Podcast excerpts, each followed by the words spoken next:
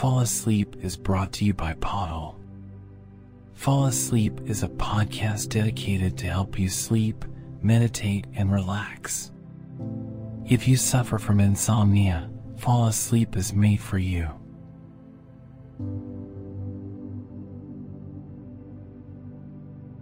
Once upon a time, there lived a woman who changed the world.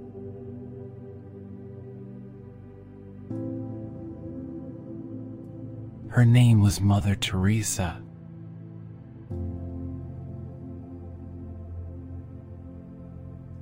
She was born in Skopje, Macedonia on August 26, 1910 to parents Nikola and Dronda Bojaxhiu.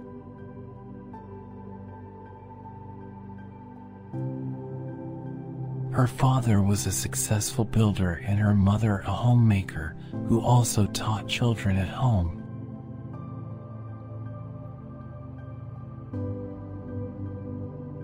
Mother Teresa was an independent, strong willed child who, at a young age, decided to devote her life to serve God.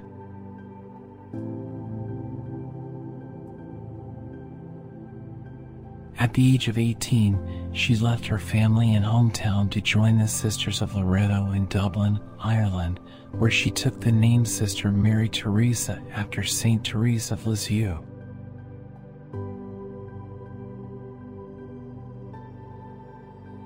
In 1931, Sister Mary Teresa took her final vows as a nun and was sent to India, where she taught at St.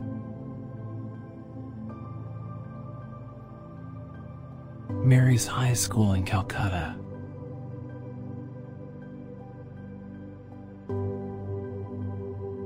It was here that she received her calling to serve the poor and the sick.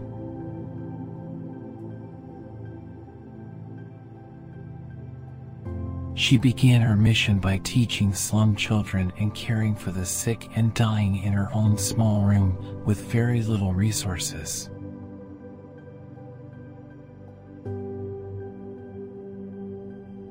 The work Mother Teresa was doing soon became noticed and appreciated by the local people and the Indian government, who gave her permission to establish the Missionaries of Charity in 1950.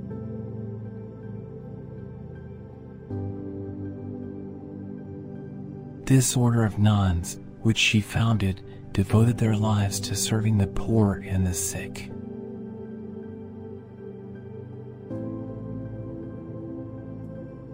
She led the missionaries of charity for the rest of her life, opening hospices, orphanages, and homes for the sick and the dying all over the world.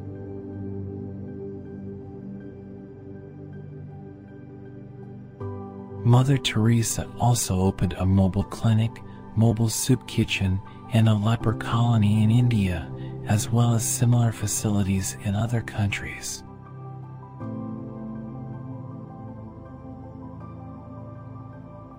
Mother Teresa received numerous awards and honors throughout her life, including the Nobel Peace Prize in 1979.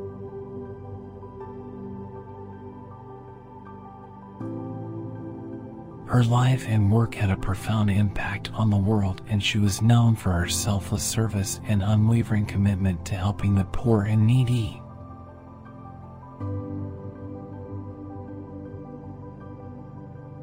On September 5, 1997, Mother Teresa passed away at the age of 87.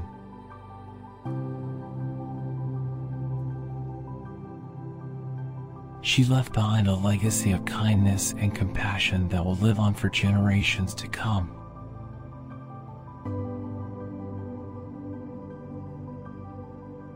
To this day, her life and work continue to inspire people around the world to serve those in need.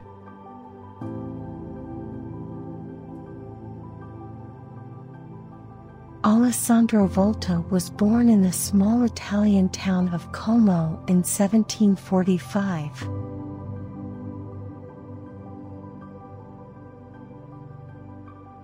He was a scientist and a professor at the University of Pavia, and he was fascinated by the properties of electricity.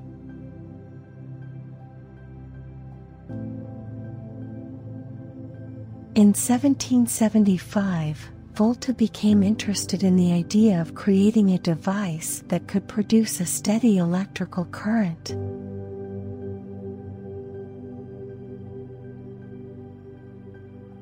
He experimented with varying materials and combinations of different metals, hoping to find a combination that would generate electricity.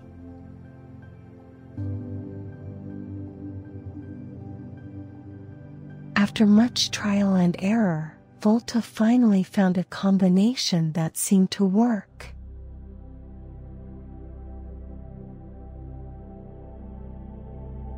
He assembled two metal plates, a copper plate and a zinc plate, and separated them by a moist cloth.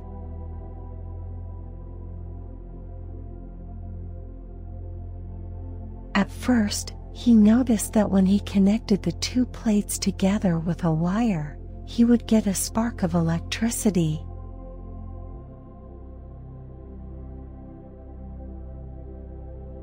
This sparked his interest, and he continued to experiment with different combinations of materials.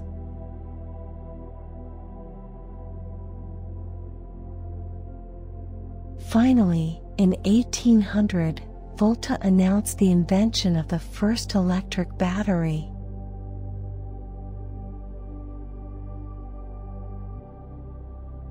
He called it the voltaic pile and it was made up of alternating layers of copper and zinc, separated by cloth soaked in an electrolyte.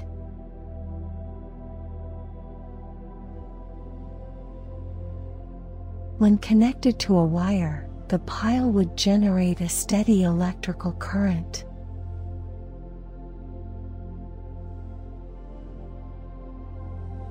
Volta's invention was a major breakthrough in the field of electricity and was widely praised.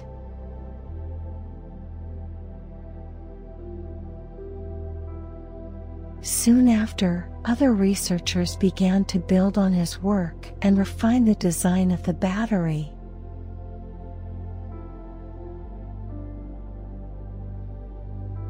By the mid 1800s, the electric battery had become a widely used tool for powering electrical devices such as telegraphs and telephones.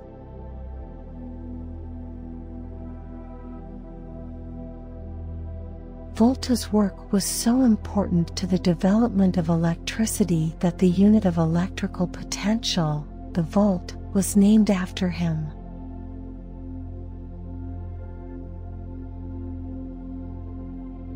He is remembered today as one of the most important figures in the history of electricity.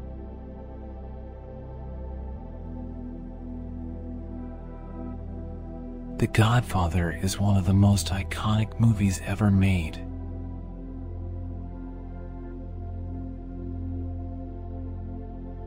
It's a timeless classic of crime and drama that has been beloved by audiences for decades.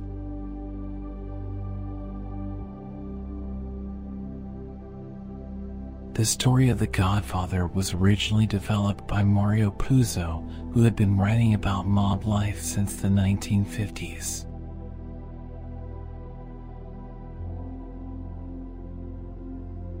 He was inspired by the real life Corleone family, who had been prominent in the New York City underworld since the 1930s.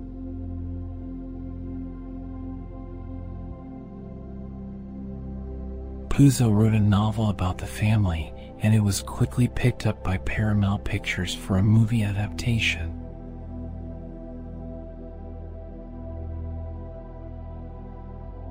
The casting for The Godfather was not an easy task.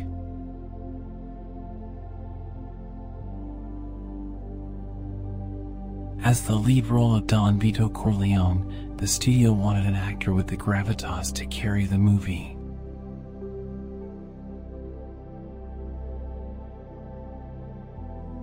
After auditioning several actors, they eventually settled on Marlon Brando, who was already a Hollywood legend.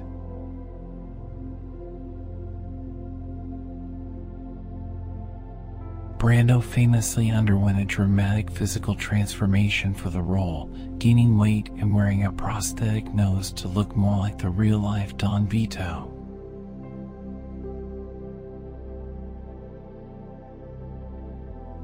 The movie's production was a long and demanding process.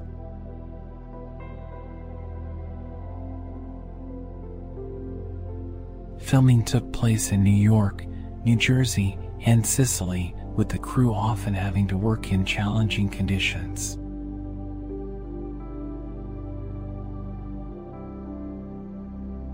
The famous horse head scene, for example, was shot in a real life slaughterhouse where the crew had to keep the smell of blood and offal from ruining the take.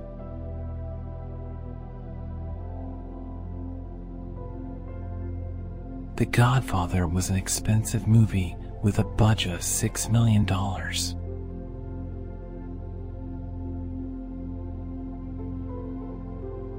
It was also a huge success, grossing $133 million at the box office.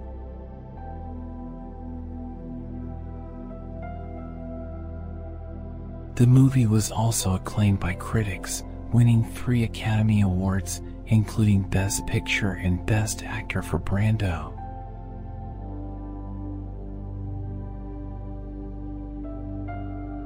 The Godfather spawned two sequels, The Godfather Part 2 and The Godfather Part 3.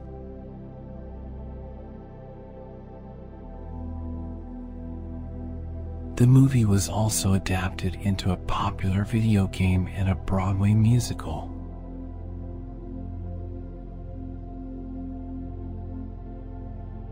It's also been referenced in countless other films and TV shows.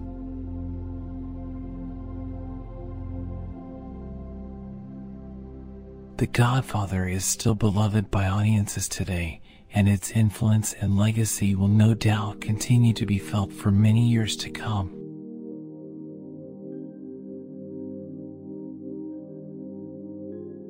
The Enron bankruptcy in 2001 is a story of corporate greed and mismanagement that had a major impact on the lives of thousands of people.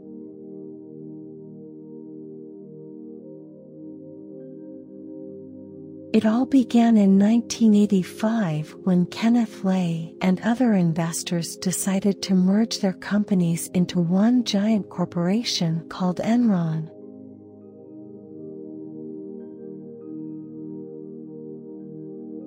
Lay served as the CEO of the new company and quickly set out to make it a success.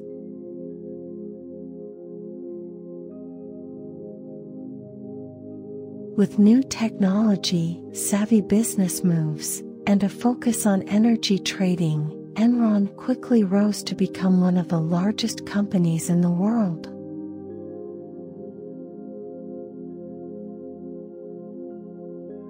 By the late 1990s, Enron was on top of the world.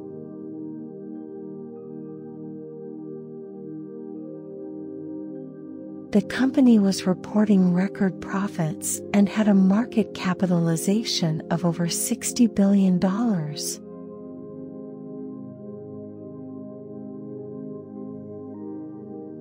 Lay was being hailed as a corporate genius, and Enron was the talk of the town.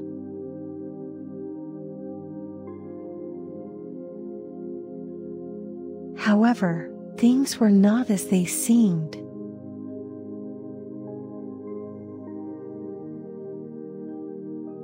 Behind the scenes, Enron was engaging in a number of shady accounting practices and manipulating its financial statements to make it look like the company was far more profitable than it actually was.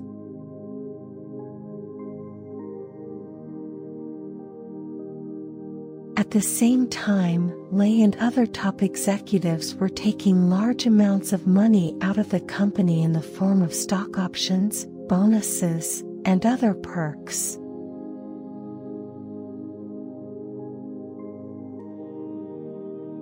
By the end of 2001, the truth had finally come out and Enron was forced to declare bankruptcy.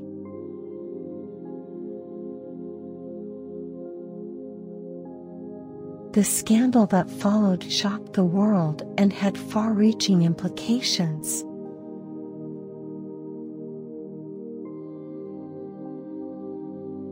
The Enron bankruptcy cost thousands of people their jobs, caused investors to lose billions of dollars, and set off a wave of corporate scandals that led to stricter regulations for publicly traded companies.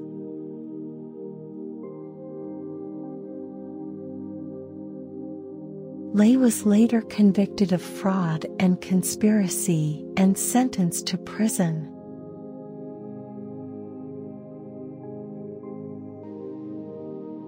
The other executives involved in the scandal were also held accountable.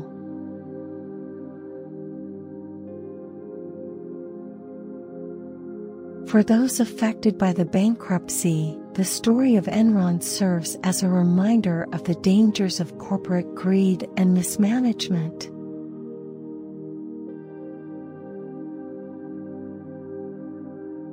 The events of 2001 will likely be remembered for a long time to come.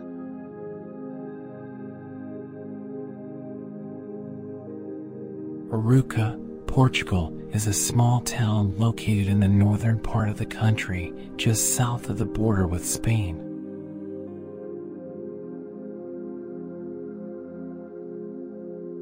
It is a quaint and beautiful place with a population of just over 10,000 people.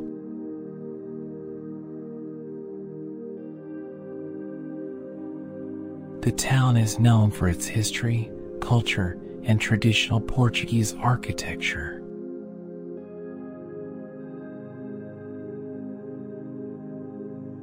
The most popular sites in Arouca are the medieval churches, old monasteries, and the ruins of an old castle.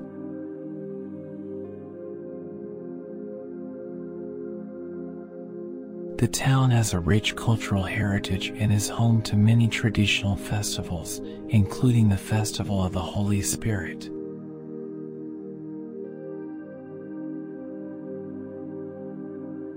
In this festival, locals come together to celebrate with music, dancing, and street performances.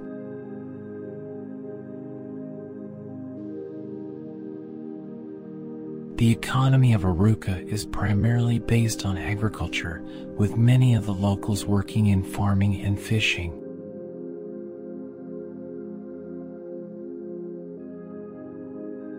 The town also has several small businesses, mostly related to the production of local handicrafts.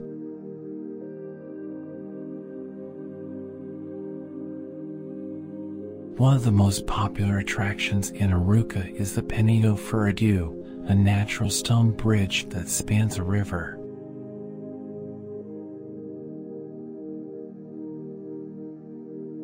This bridge is a popular spot for tourists who often come to take pictures and enjoy the natural beauty of the area.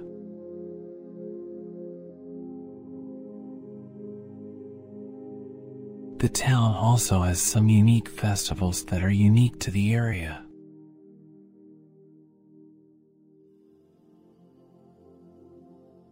One of the most popular is the Festival of the Crosses, which is celebrated every year in the middle of August.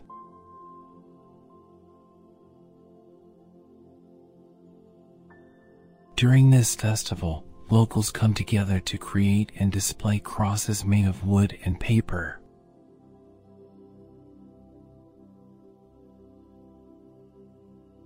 Arouca is also home to a wide variety of restaurants, many of which specialize in traditional Portuguese cuisine.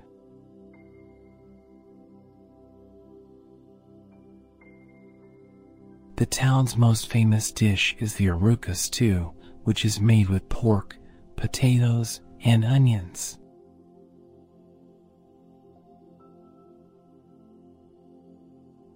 Arouca is a great place to visit for those looking to experience the beauty and culture of Portugal.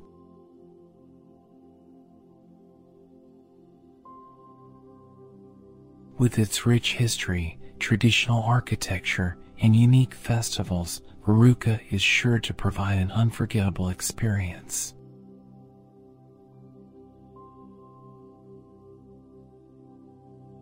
Once upon a time, there was a young woman named Sarah who was a very happy person.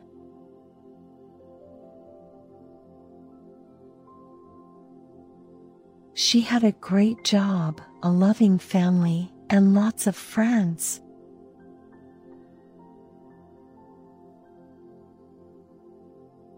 She was always smiling and she always had a positive outlook on life.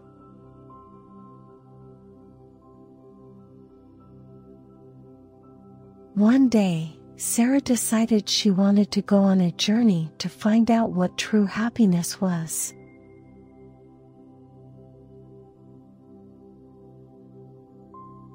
She packed her bags and set off on her journey.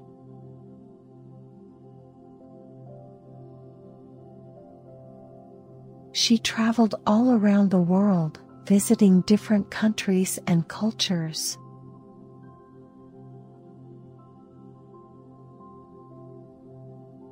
She experienced different ways of life and was exposed to different ways of thinking.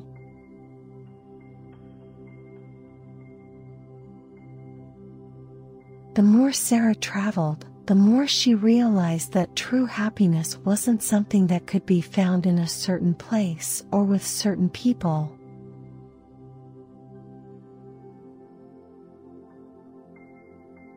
She realized that it was something that had to be found within yourself.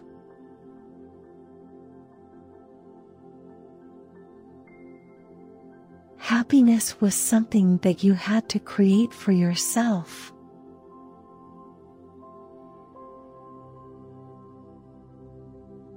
So, Sarah decided to make a list of all the things that made her happy.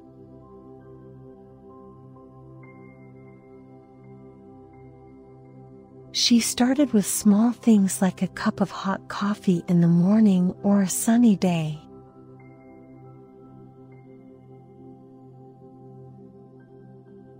Then she added bigger things like spending time with family and friends or going on a trip to an exotic location.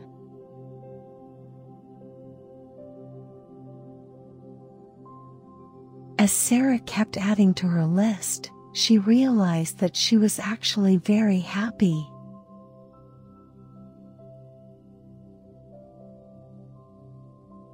She had a lot of things in her life that made her happy, and she was grateful for that.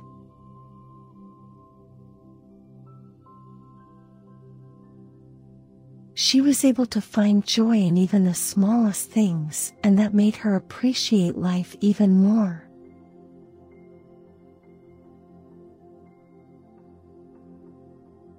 Sarah continued to travel and experience different cultures and ways of life, but she always came back to her list of things that made her happy.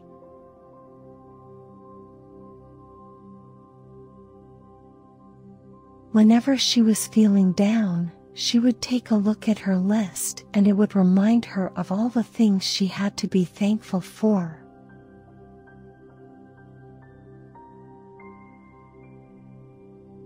So, if you're ever feeling down, take a look at your list of things that make you happy.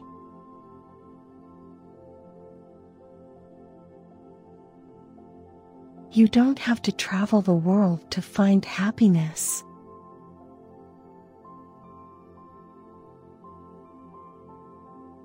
It's already within you, so find it and cherish it.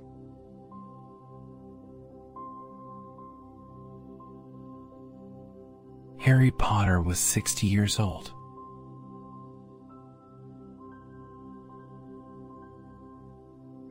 He had grown up since he first set foot in Hogwarts, but he still retained the same twinkle in his eye that had made him so beloved by many.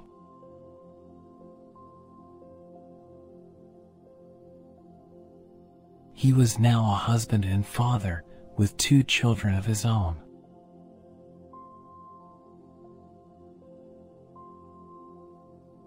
His eldest, a daughter named Lily, had just graduated from Hogwarts a few months prior and was starting her own magical journey.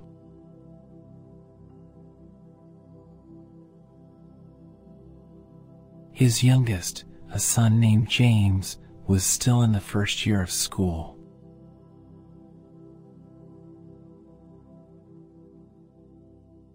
It had been a long journey since Harry had left Hogwarts to fight the dark forces that threatened the wizarding world.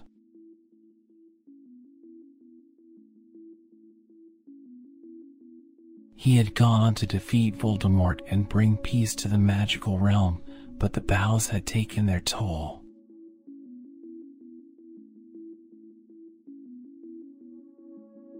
Harry had grown older and seen more than most, and the wrinkles around his eyes and mouth betrayed the fact that he had seen far too much.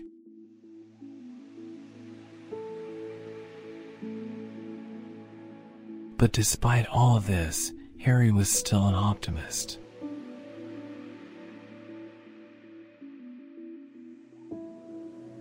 He had a kind heart and an unwavering faith that things would eventually turn out all right.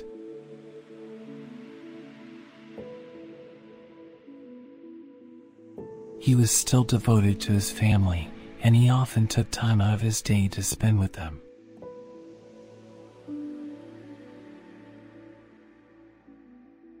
He had also kept up with his magical studies.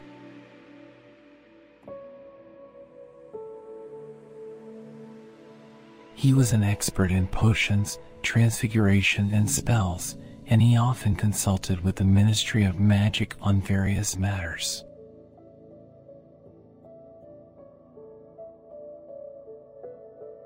He had also taken up teaching at Hogwarts, a position he was quite fond of.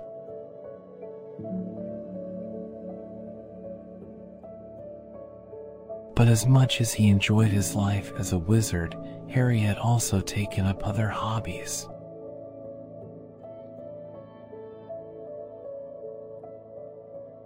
He had become an avid bird watcher, an amateur astronomer, and a talented painter.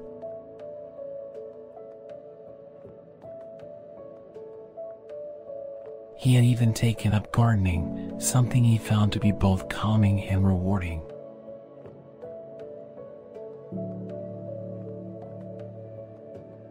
Harry was also still very active in the magical community.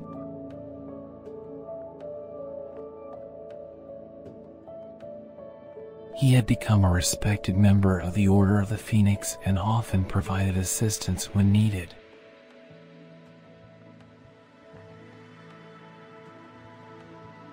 He was also a regular at the Quidditch World Cup, having recently been inducted into the Hall of Fame for his accomplishments in the sport.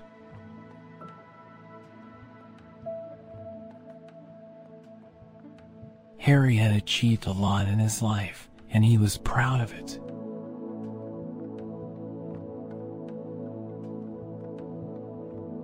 He had gone from a young boy living in a cupboard under the stairs to a beloved figure in the wizarding world.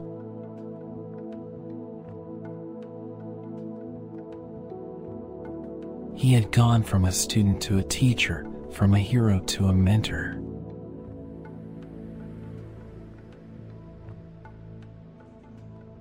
At 60 years old, Harry Potter was still a force to be reckoned with.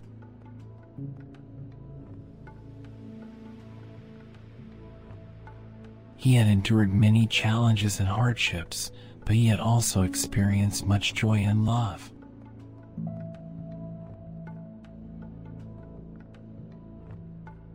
And despite his age, he still had a twinkle in his eye that promised many more adventures yet to come.